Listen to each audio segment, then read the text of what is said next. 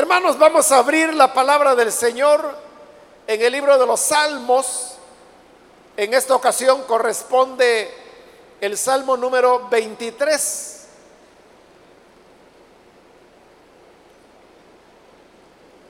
Ahí vamos a leer la, la, palabra del Señor en la continuación de este estudio que estamos desarrollando en el libro de los Salmos. Dice entonces la palabra de Dios, el Salmo 23. El Señor es mi pastor, nada me falta. En verdes pastos me hace descansar. Junto a tranquilas aguas me conduce. Me infunde nuevas fuerzas me guía por sendas de justicia por amor de su nombre.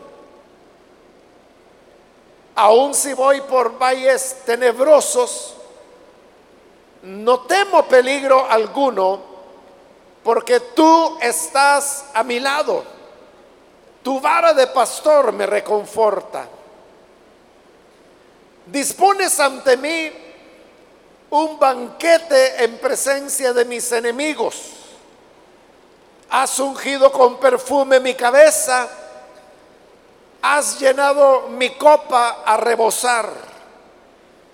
La bondad y el amor me seguirán todos los días de mi vida y en la casa del Señor habitaré para siempre. Amén. Solamente eso leemos. Pueden tomar sus asientos, por favor.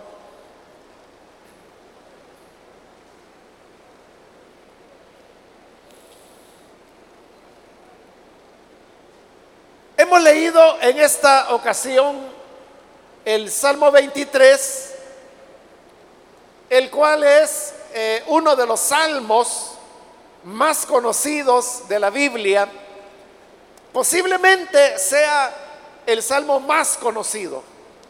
Muchas personas lo saben de memoria, ya sea completo o saben alguna de, sus partes. Y por la misma razón, eh, el Salmo 23 es uno de los salmos más empleados, más leídos. Hay muchos cantos cristianos que están basados en el Salmo 23. Muchas predicaciones han sido impartidas en el Salmo 23. Y también, hermanos, hay que decir que el Salmo 23 es uno de los salmos más comentados de todos los salmos que tenemos en la escritura.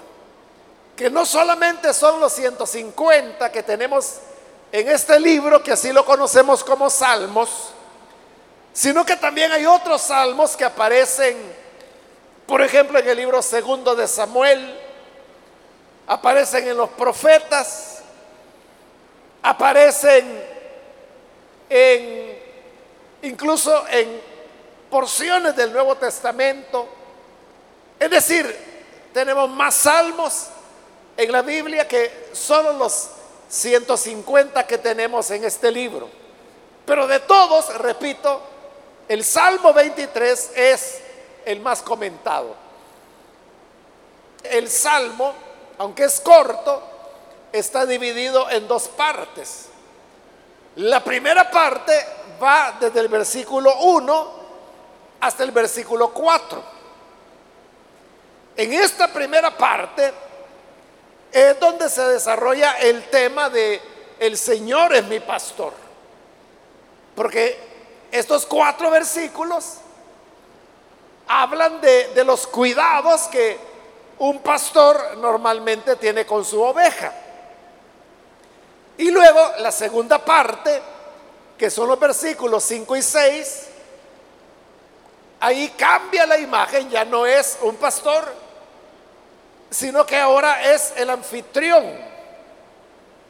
que ha dado acogida a una persona.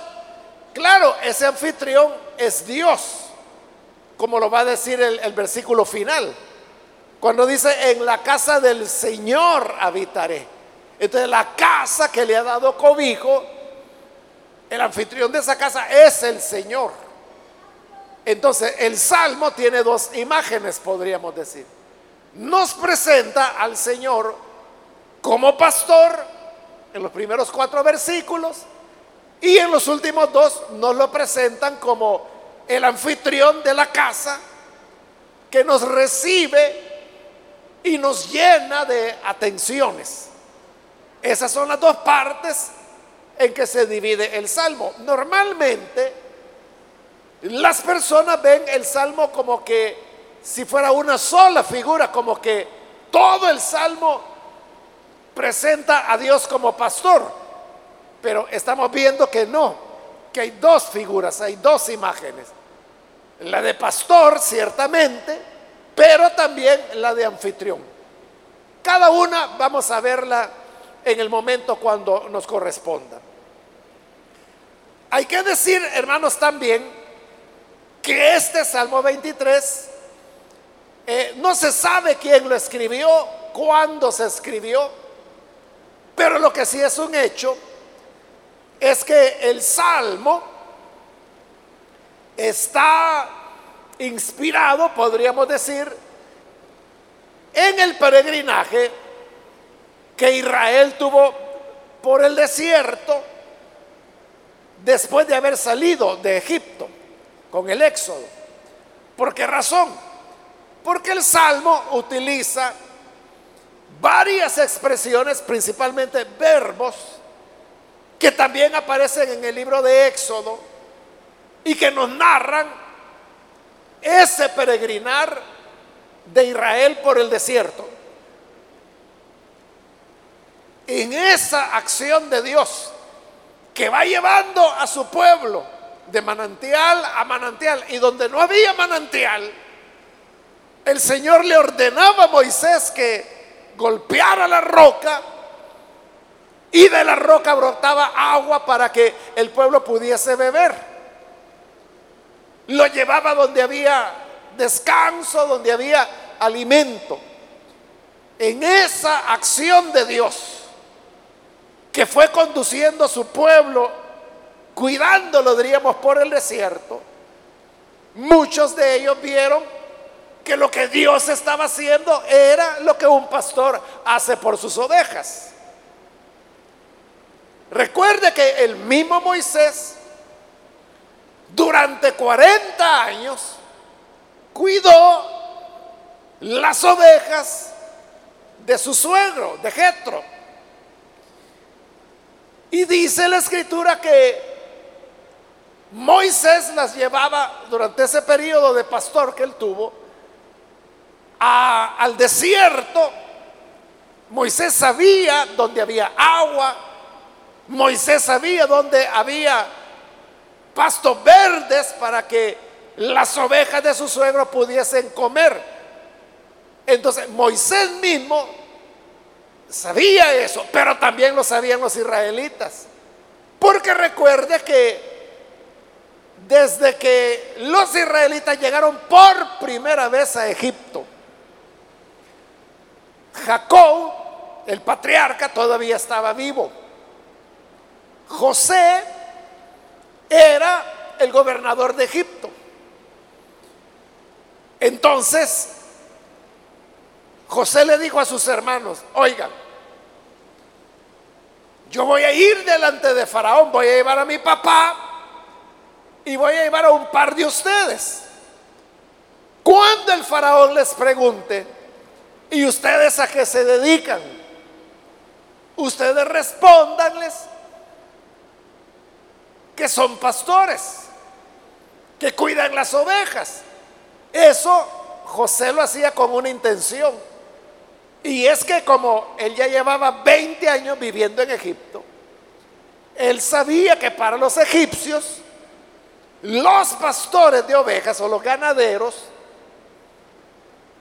eran repudiados por los egipcios. Es decir, los egipcios no se mezclaban con ellos porque consideraban la tarea de ser pastor de ovejas como algo que no correspondía a su dignidad. Entonces, José les pide a sus hermanos que le digan a Faraón. Y era cierto, eso es lo que ellos hacían. Cuidaban, criaban ovejas, criaban carneros, criaban ganado, eran ganaderos. Entonces, cuando el faraón oiga esto, le dijo a José, lo que va a hacer es que los va a enviar a vivir a Gosén, que era la zona ganadera de Egipto. Pero lo que José buscaba era que ellos vivieran separados de los egipcios. Los egipcios no llegaban a Gosén por lo que acabo de explicarle, que culturalmente ellos despreciaban a los ganaderos. No se mezclaban con eso. Entonces José vio en eso la oportunidad de que sus hermanos, su pueblo, los israelitas, pudieran crecer y desarrollarse separados de los egipcios. Lo cual así fue. 430 años después, cuando llega el momento del éxodo, ¿a qué se han dedicado los israelitas durante esos más de cuatro siglos?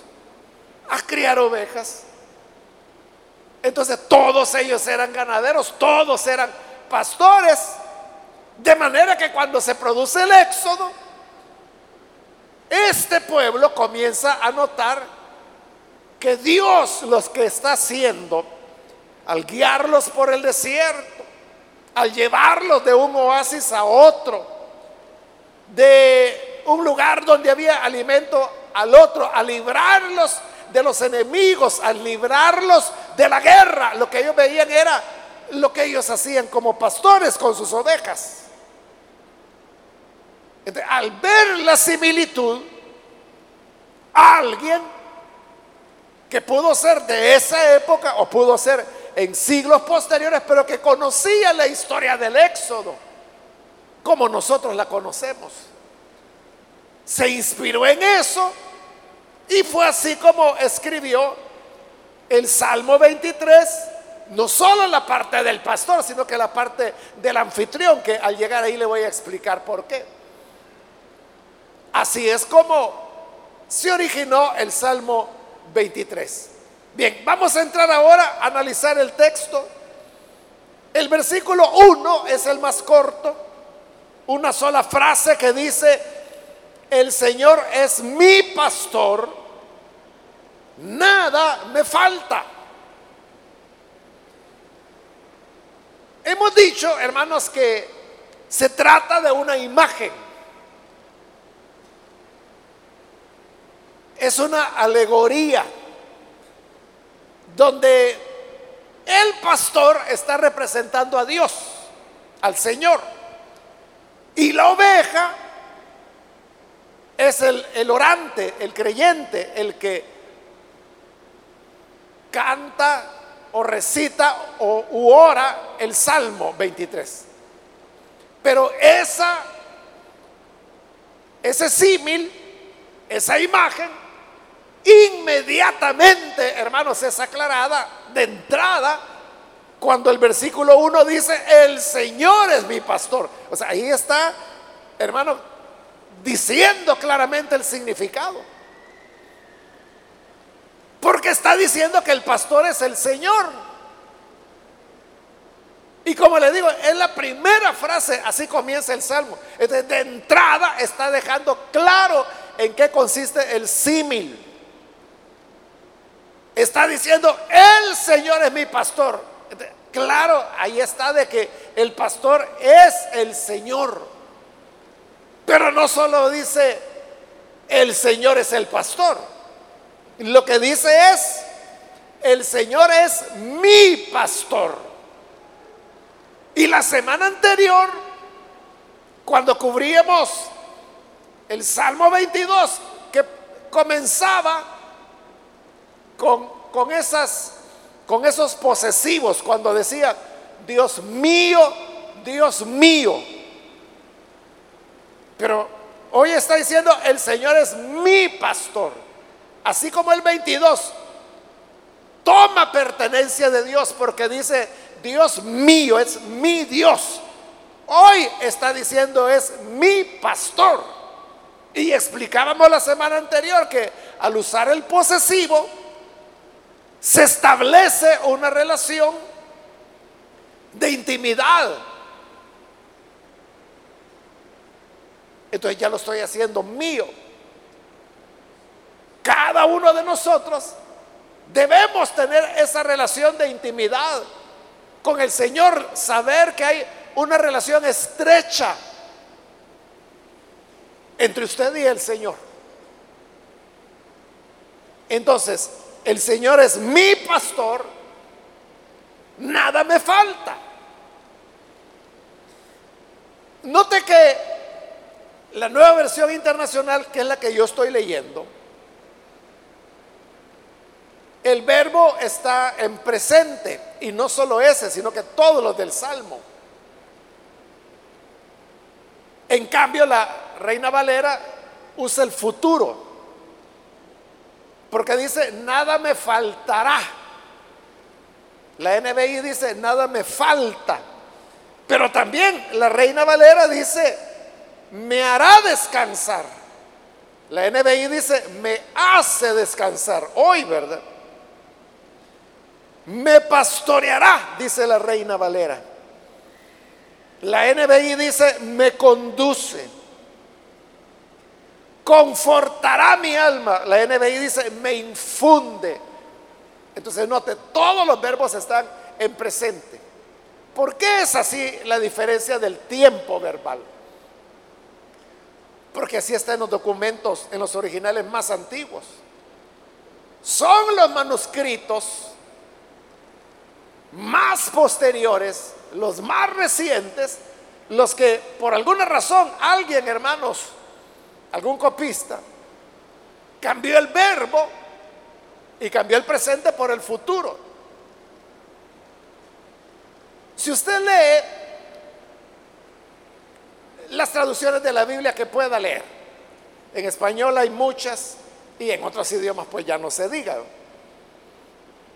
Pero usted verá que hay, una, una constante y la constante es que las traducciones llamadas modernas que han sido hechas en las últimas décadas son las que utilizan los manuscritos más antiguos. Todas ellas, los verbos están en presente. Y son las traducciones que la gente llama antiguas, pero que en realidad son las que utilizan manuscritos menos confiables y menos antiguos. Lo tienen en futuro. Son la minoría, la mayor parte las tiene en el presente, porque así es como se encuentra en los documentos más antiguos. Porque si yo digo, el Señor es mi pastor, nada me faltará, o sea, no me va a faltar cuándo porque hoy sí me faltan muchas cosas. Pero Él promete que nada me faltará. ¿Cuándo? Cuando llegue a su morada, como dice el versículo final. Pero cuando dice el Señor es mi pastor, nada me falta, significa que hoy, en este momento, Él ya está llenando mis necesidades. Y ese es el sentido del Salmo como el Señor es nuestro pastor, nada nos falta. Nada nos falta porque Él cuida de todos los aspectos de nuestra vida. Versículo 2 dice, en verdes pastos me hace descansar. Esto usted lo puede tomar como quiera. Si quiere usted espiritualizarlo, puede espiritualizarlo y entonces decir, bueno, esos pastos verdes es la palabra de Dios. Y sí, es una manera legítima de interpretar el pasaje, porque usted sabe que nosotros como hijos de Dios no comemos cualquier cosa. No vaya a ser que entre lo que comemos venga algún espino. Entonces uno selecciona lo que lo va a beneficiar. Pero usted también puede tomar el pasaje literalmente, que está hablando de comida, lo cual también es una interpretación legítima. Y es que entonces el Señor proveerá para que en nuestra mesa no falte, hermano, la tortilla, el queso, los huevos, los frijolitos volteados, los plátanos fritos. Porque el Señor es nuestro pastor. Y así como el pastor guía las ovejas donde sabe que se van a alimentar, el Señor sabe llevar las tortillas a nuestra mesa también. Amén, hermanos. Por eso decimos, nada nos falta. Versículo 2, junto a tranquilas aguas me conduce. Porque ese es otro detalle.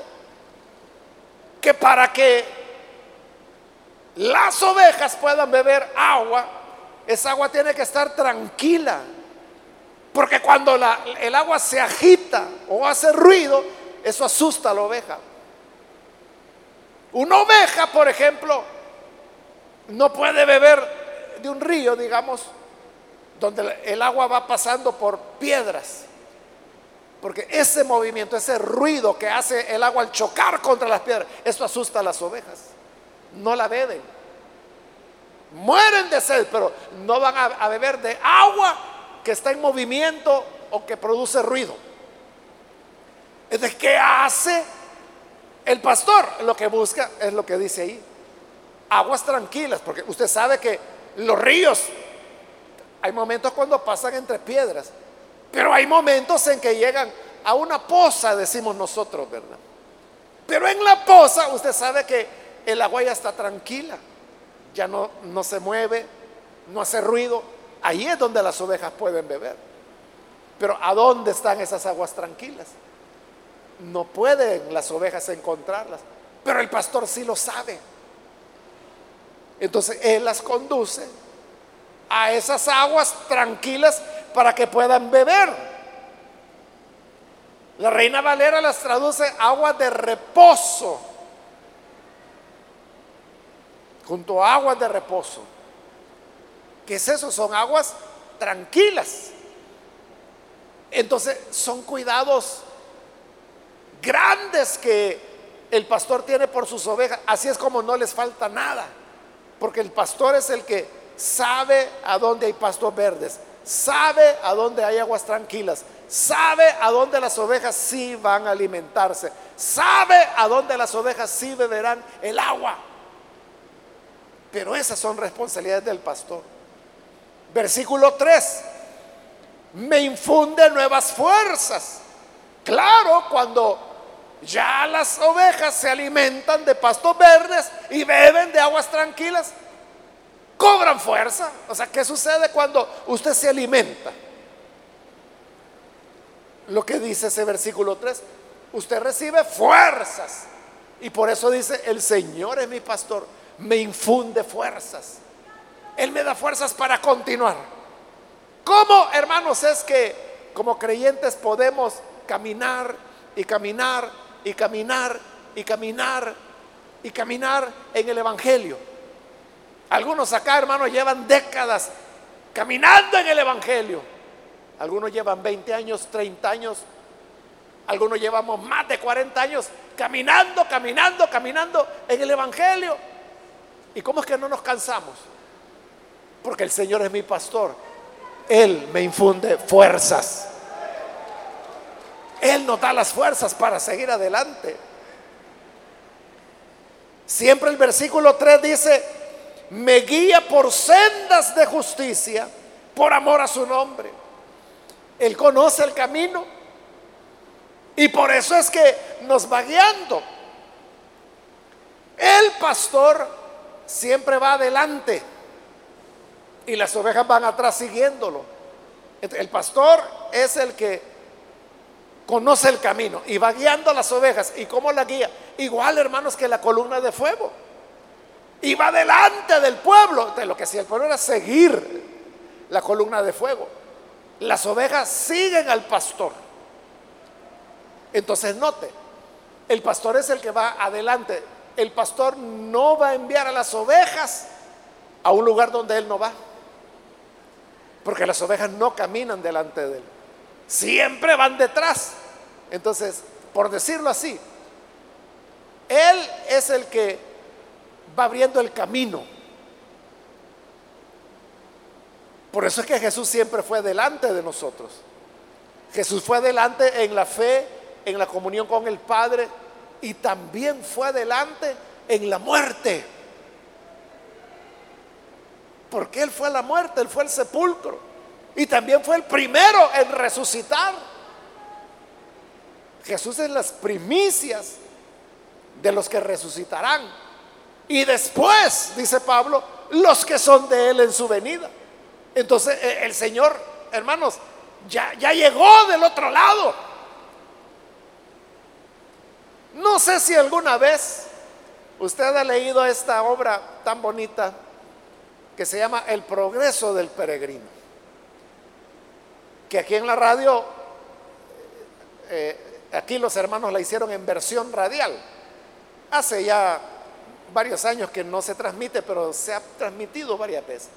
Pero si usted alguna vez escuchó o ha leído el libro, si lo puede encontrar, yo le recomiendo. Cómprelo, léalo pero el progreso del peregrino termina con la muerte de Cristiano, que es el personaje principal. Y como todo el libro es una alegoría, entonces la muerte es un río. Entonces todos los peregrinos llegan al río y ellos saben que para llegar al hogar celestial que está del otro lado, tienen que pasar por el río. Pero el río es hondo. Y todos los que bajan al río van sumergiéndose y el agua los va cubriendo, cubriendo hasta que se cubren totalmente. Esa es la muerte. Pero del otro lado salen. Claro, cuando llegan los peregrinos, y entre ellos llegó cristiano, llega a la, a la orilla del río. Y ahí tienen que esperar el momento cuando el príncipe de aquel reino los llame que ya llegó su momento para atravesar el río. Pero ellos están viendo a otros que llegó su turno y que van pasando, pero todos tienen miedo, no quieren entrar. ¿Quién se quiere morir aquí? ¿Quién no quiere llegar hoy a su casa, sino que quiere quedarse aquí tieso en una silla ya?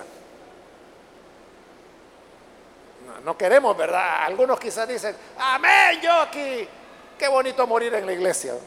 Ah, pero porque no la está viendo de cerca. Entonces todos tienen temor, pero ¿sabe qué ocurre? Que como hay otros que atraviesan el río antes, cuando ya están del otro lado, comienzan a darles ánimos.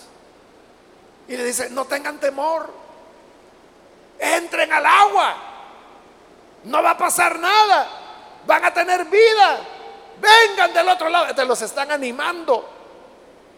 Hasta que llega un momento, cada quien está recibiendo una carta, hasta que llega el, turno de, Cristiano, que es el personaje.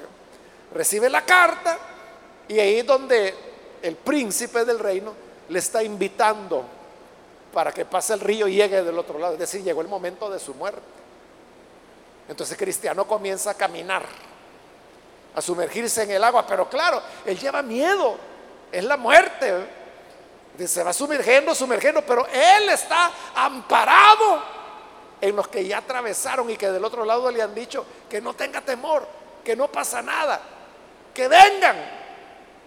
Él se sumerge totalmente hasta que aparece del otro lado. Pero ¿qué es lo que le da fuerza para entrar? El otro que ya pasó, el otro que ya lo vivió. Y el primero que atravesó el río fue nuestro buen pastor. El primero que fue a la muerte y el primero que resucitó del otro lado. Y ahí nos está diciendo, hijos, hijas, cuando le llegue su turno, cuando le llegue su momento, vengan sin temor, entren a las aguas, que aquí del otro lado yo los estaré esperando. Y así es. Cristiano sale del otro lado y ahí es cuando le van a abrir la puerta de la ciudad celestial, cuando le van a dar la bienvenida, pero no le voy a contar. Tal vez así compre el libro y se interesa por conocer la historia. Entonces, como nuestro Señor, nuestro pastor, es el que nos da el ejemplo, por eso dice, me guía por sendas de justicia. ¿Y por qué nos guía? ¿Por qué nos va cuidando? ¿Por qué nos va indicando el camino? Porque somos muy inteligentes o porque somos muy espirituales o porque no damos ni un paso sin preguntarle a él. No, no, dice, me guía por sendas de justicia por amor a su nombre. No es por nosotros, es por lo que Él es. Es porque es un buen pastor. Porque es un buen pastor.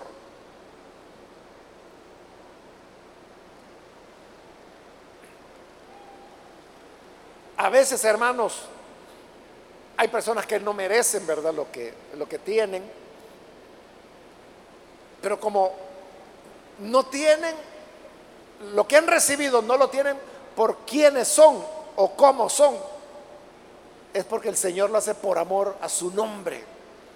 Lo hace por él mismo. Versículo 4.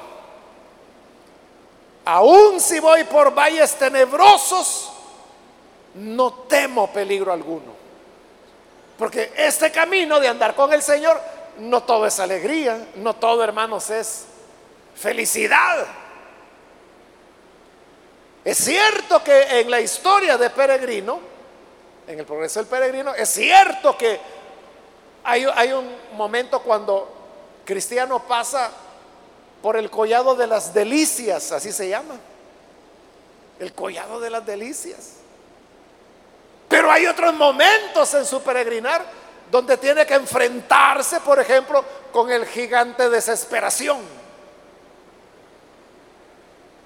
Y en otra ocasión tiene que pasar por la feria de la vanidad, donde lo maltratan, lo meten preso, matan a otro cristiano que iba con él. Así es la vida cristiana. O sea, hay momentos que uno va por paisajes muy lindos, donde hay aguas tranquilas, donde hay pastos verdes, pero hay momentos cuando este andar cristiano nos conduce, como dice ahí, a valles tenebrosos. Y la palabra tenebroso, usted sabe, da la idea de, miedo, de peligro.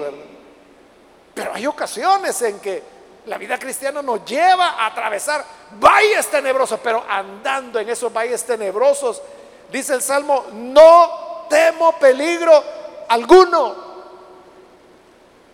De la oveja no tiene temor. El temor es lo que paraliza a muchos cristianos. Muchas cosas, hermanos, que nosotros podríamos y deberíamos hacer para Dios, no las hacemos porque el temor nos detiene. El temor, ¿y qué tal si las cosas salen mal? ¿Y qué tal si no la completo? ¿Y qué tal si no me alcanzan las fuerzas? El temor nos paraliza. Pero aunque andemos en el valle tenebroso, dice, no temo, no tengo miedo, no tengo temor a peligro alguno. ¿Por qué? Porque tú estás a mi lado. Si el pastor va a nuestro lado, hermano, ahí pueden estar los lobos pero conmigo va el buen pastor que me va a defender, me va a proteger de ellos. Por eso dice la parte final del versículo 4, tu vara de pastor me reconforta. Me reconforta. Entonces la vara del pastor sirve para dos cosas. La vara del pastor en la parte, en uno de los extremos tiene, tiene un gancho o sea, ellos buscaban una rama que tuviera un gancho y, de ahí hacían la vara del pastor. Entonces, el gancho servía para guiar a las ovejas, para que cuando querían descarriarse del cuello las agarraba el pastor y las jalaba al camino correcto. Ese era un uso. El otro uso era usarlo el otro extremo, ¿verdad? Como garrote para garrotear a los lobos, para que no se acercaran. Por eso dice, cuando hay, eh, ande en valle tenebroso, no temo peligro alguno, porque tú estás a tu lado, tu vara de pastor me reconforta. Ya sea que nos jale, o ya sea, hermanos, que oímos que con esa vara le está dando palo a los, lobos, eso nos reconforta. Quizás en, esa, en ese valle tenebroso no vamos a ver a dónde está el lobo, por dónde está atacando, por dónde viene. Pero aunque lo supiéramos, ¿qué vamos a hacer? Si ya le dije, las ovejas no pueden correr, son débiles, las patas son frágiles. Y el lobo, usted sabe, es un felino que tiene una velocidad tremenda, tiene una fuerza, que la pobre oveja, como decimos, arrastradita las, las haría. Pero ahí está la vara del pastor. Que ahí sí, ahí sí, amarrate lobo, porque ahí está el pastor que su vida va a dar por las ovejas. Y aunque sea varazos, pero te va a sacar. Esa vara, dice, me reconforta. Podemos estar ante muchos peligros, hermanos. Podemos estar acosados por lobos, o como le pasó a este mi amigo mexicano, ¿verdad? Por jaurías de perros. Pero la vara de nuestro Señor nos reconfortará. No temamos, el Señor está con nosotros. El Señor es nuestro pastor. Bien, hasta ahí termina, hermanos, la imagen del pastor. Ahora vamos con la segunda parte del Salmo, que es donde viene siempre el Señor, pero ahora como anfitrión. Esto, hermanos, de ser anfitriones, en otras ocasiones yo lo he explicado, y es que en el mundo mediterráneo, que es donde se escribió la Biblia, la hospitalidad era una cuestión de honor. Era una cuestión, hermanos, donde, bueno, ya en el Nuevo Testamento la hospitalidad incluso se toma como una cualidad cristiana. Es decir, una persona que fuera desatenta, que no atendiera bien a un visitante que llegara a su casa, se consideraba una falta cultural, pero también una falta espiritual que manchaba su testimonio. Por eso la obligación era que cuando una persona venía a visitarle, usted tenía que atenderlo de la mejor manera. De la mejor manera que pudiera. Por eso es que el Señor contó aquella parábola de un hombre que llegó un amigo de él que venía en camino y llegó a su casa. Entonces la obligación de él era recibirlo, hospedarle, darle comida. Pero este, este anfitrión no tenía nada. Y era medianoche. Entonces lo que hace es que va a la casa de su vecino y comienza a tocarle la puerta. Y le dice, hey vecino, por favor, préstame unos panes porque ha venido un amigo mío a visitarme y tengo que atenderlo. Fíjese la preocupación. Y aunque es medianoche, dice que no le da pena ir donde su vecino a pedirle prestado los panes. Y ese vecino que ha sido despertado a medianoche, dice que se levanta y le da los panes, o sea, no porque él está encantado que lo vino a despertar a medianoche, no por, darle los panes y a saber si me los va a devolver. Dice, lo hace porque él sabe que si no se los da, ese su vecino no va a parar de tocarle la puerta hasta que le dé los panes. De mejor se los da. Porque la obligación cultural de atender al anfitrión no iba a permitir que él se rindiera, no se iba a rendir hasta que tuviera los panes. Pero el anfitrión no solamente daba la, la seguridad, el alimento, la atención, sino que también daba protección. Eso, hermanos, de alguna manera funciona hasta el día de hoy, por ejemplo, con las embajadas, que cuando en un país una persona está siendo perseguida, no por delitos, sino que por razones políticas, esa persona perseguida puede ir y entrar a cualquier embajada de cualquier país. Y esa embajada está en obligación de recibirlo y de cuidarlo. O sea, ahí nadie lo puede tocar ya. Ya después va a ser problema de ese, de ese país, de esa embajada, de cómo lo va a sacar del país. Eso es un protocolo diplomático, ¿verdad? Que cuando alguien entra en una embajada y se refugia ahí, no lo pueden sacar, o sea, y ahí tienen que recibirlo. Las embajadas, usted sabe, son oficinas, no son casas, pero no lo pueden sacar. Entonces, tienen que llevarle cama, tienen que llevarle alimento, tienen que ver cómo hace para que se bañe el tiempo que tenga que estar ahí.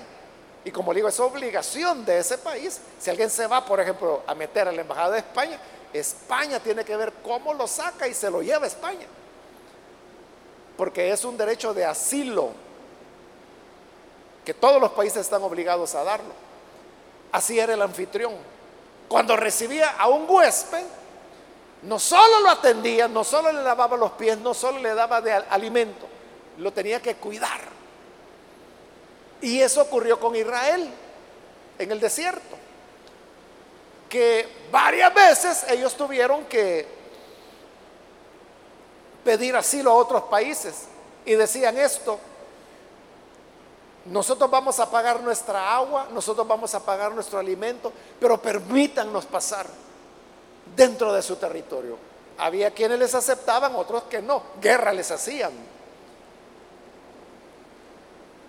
Pero esa era la idea, que estaban en un país anfitrión, tenían la protección. Pensando en eso es que viene ahora la figura de Dios como anfitrión. Dice el versículo 5, dispones ante mí un banquete, porque eso el, el anfitrión, darle la mejor comida. Entonces llega este que está siendo perseguido, porque ahora va a mencionar a los enemigos. Mira el 5 dispones ante mí un banquete en presencia de mis enemigos. O sea que él tiene enemigos que lo andan siguiendo. Pero llega a refugiarse en la casa de alguien que se convierte en anfitrión. Y aunque él viene, hermano, huyendo, viene afligido, lo que hace el anfitrión es que le sirve un gran banquete. Y dice, y lo haces en presencia de mis enemigos, porque los enemigos lo vienen siguiendo, pero cuando llegan a la puerta de la tienda del anfitrión, ahí no pueden entrar porque se meten en problemas con el anfitrión. hasta ahí llegan. él como que ya cruzó la puerta, ya no lo pueden tocar. Adentro él está seguro. Y adentro el anfitrión le sirve un gran banquete y sus enemigos están afuera, que no pueden entrar, pero lo están viendo. Entonces ahí está él, que agarra una piernita de codorniz. Mmm, qué delicioso. Y le enseña a los enemigos, sabroso. Qué pan calientito comiendo. Y los enemigos viéndolo. Eso es lo que el Señor hace. Sirve delante de nosotros un gran banquete en presencia de nuestros enemigos. Ahí están nuestros enemigos viéndonos, odiándonos deseándonos todas clases de males, pero nosotros felices en el banquete con nuestro anfitrión, que es el Señor. Dice, has ungido con perfume mi cabeza. Al andar en el desierto, hermanos, bueno, el polvo, el sol, que es un sol, que usted no tiene ni idea cómo es el sol del desierto, el calor hay gente que dice, ah, no, mire, pero si yo soy de Usulután, yo sé lo que es calor. Por eso es que muchos se engañan y, por ejemplo, en verano se van hacia los Estados Unidos y se van atravesando los desiertos mexicanos, los desiertos estadounidenses. Hermanos, se mueren. Y vienen confiando, no, que yo soy de Usulután, yo estoy acostumbrado. Pero no tienen ni idea del tipo de calor que hay. Es que en nuestro país no hay desiertos. Nosotros no tenemos desiertos, no sabemos qué es eso. Esa es la gente que muere. Bueno, solo este año, que ya casi está por terminar, hermanos, 1.200 salvadoreños murieron en los desiertos este año tratando de llegar a los Estados Unidos. Algunas de esas personas los coyotes los dejan abandonados, ¿verdad? Perdidos. Y otros que de valientes creen que atravesar el desierto es como aguantar el calor de Sonsonate. ¿Qué va? Es un calor terrible que quiebra el, el cabello. Entonces lo que hacían era que les ponían perfume que era sobre base de aceites. Y usted sabe que el aceite es, es humectante. Y a eso se refiere cuando dice, has ungido con perfume mi cabeza. O sea, el anfitrión no solo lo recibió, no solo le ha puesto un banquete, sino que le ha puesto esclavos que le están haciendo cariñitos en el pelo, ungiéndole con perfumes, con aceites, mientras él está comiendo y mientras sus enemigos están viendo. Has llenado mi copa a rebosar. Hay algunos lugares, hermanos, donde uno va a comer y pide agua, por ejemplo, y, le sirven el vaso de agua. Y apenas usted le ha bajado un poquito cuando ya llega alguien y le vuelve a llenar el vaso. Y vuelve a bajarle otro poquito y se lo vuelven a llenar. O sea, eso es que la copa, en este caso el vaso, ¿verdad? Está rebosando. Claro, ahí era copa de vino. Entonces, siempre la están llena, porque ahí tiene un sirviente que tomó un poquito de vino, se la vuelve a llenar, y se la vuelve a llenar, y se la vuelve a llenar. Y siempre la copa está rebosando. Entonces, él está comiendo, está bajo la sombra, tiene un banquete, le están haciendo cariñitos con perfumes, aceitosos en el pelo, la copa se la están llenando a cada momento y los enemigos ahí están afuera, crujiendo los dientes que como quisieran despedazarlo, pero no pueden, porque el anfitrión lo está protegiendo bajo su casa. Ese es el Señor. El anfitrión es nuestro Señor. Y dice el versículo 6, la bondad y el amor me seguirán. Fíjese, no es que nosotros tengamos que perseguir la bondad, que tengamos que buscar la misericordia. Ellas nos van a buscar a nosotros. La bondad y el amor me seguirán. Donde quiera que vayamos, la bondad y el amor del Señor va contigo. A ver cómo te la muestra a ver cómo Él hace para mostrarte su bondad, su amor. Te van a perseguir donde quiera que vayas. Y termina diciendo, bueno, la bondad y el amor me seguirán todos los días de mi vida. Y termina en la casa del Señor. Él es el anfitrión. Estamos en la casa del Señor. Habitaré por siempre el enemigo no puede decir, sí, está bien que coma, que coma pavo, pero cuando salga de esa casa lo queremos ver.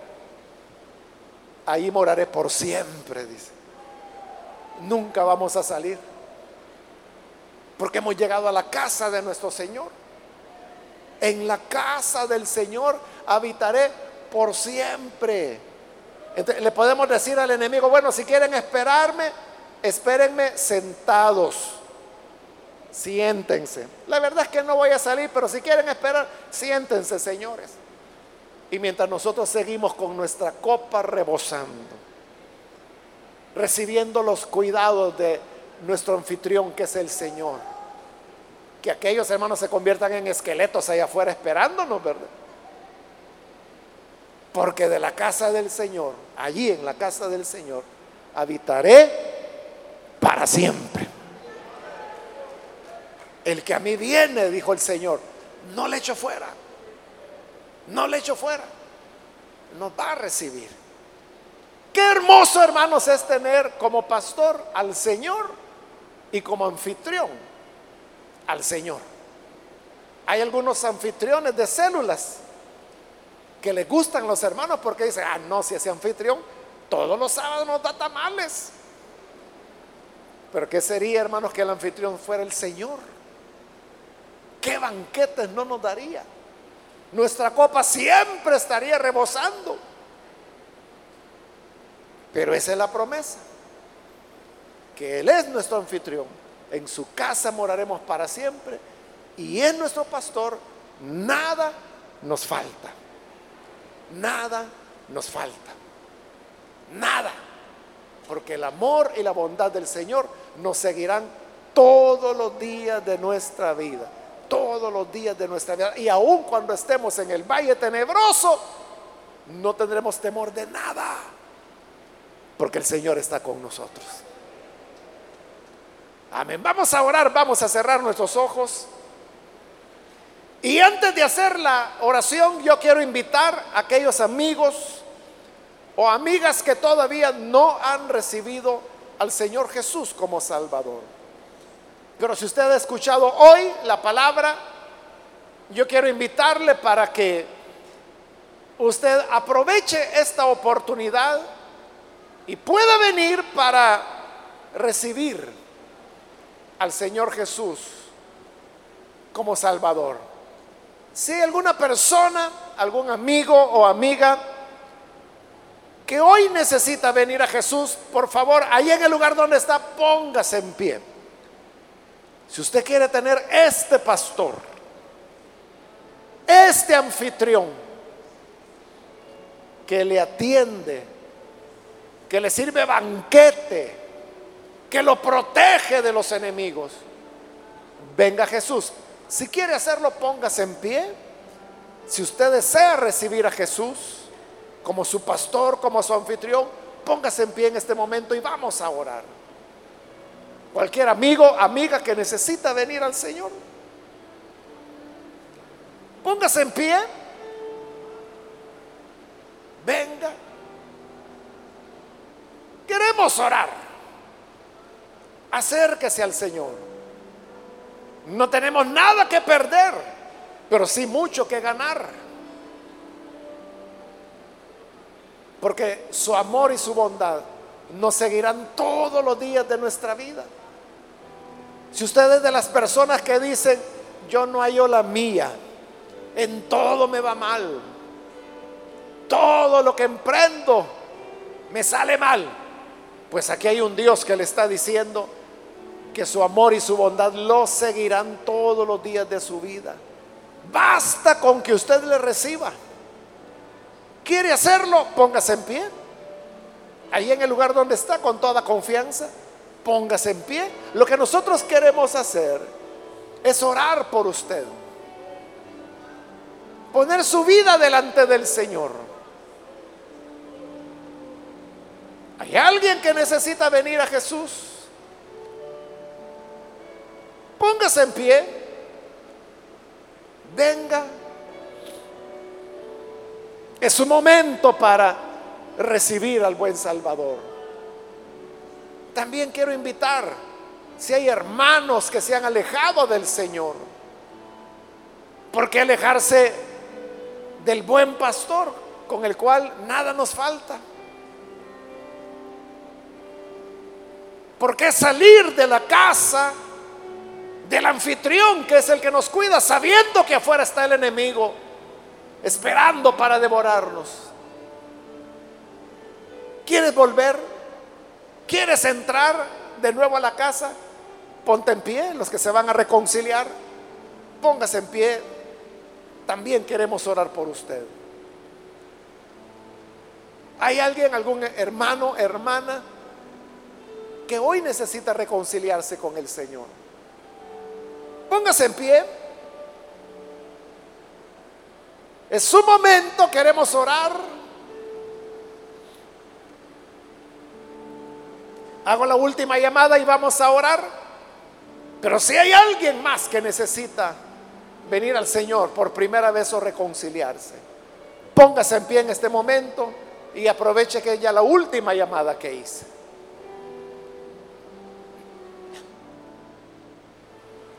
A usted que nos ve por televisión, quiero invitarle, reciba al Señor ahí donde se encuentra. Reciba al Señor como su pastor y como su anfitrión. Ore con nosotros. Señor, gracias te damos por tu palabra preciosa. Gracias porque ella es la que nos instruye, la que nos alimenta, la que nos consuela, la que quita de nuestro corazón todo temor. Te rogamos por aquellos que a través de los medios de comunicación hoy están uniéndose en esta oración. Donde quiera que se encuentran, Padre llega a ellos para salvarles, para que tu vara de pastor les infunda ánimo, seguridad, y que como anfitrión participemos de tu banquete, de tus cuidados. Señor amado, que nada falte a tu pueblo que nada falte a tus hijos. Sosténnos y alimentanos para que así en tu casa podamos morar para siempre. Por Jesús nuestro Señor lo pedimos. Amén.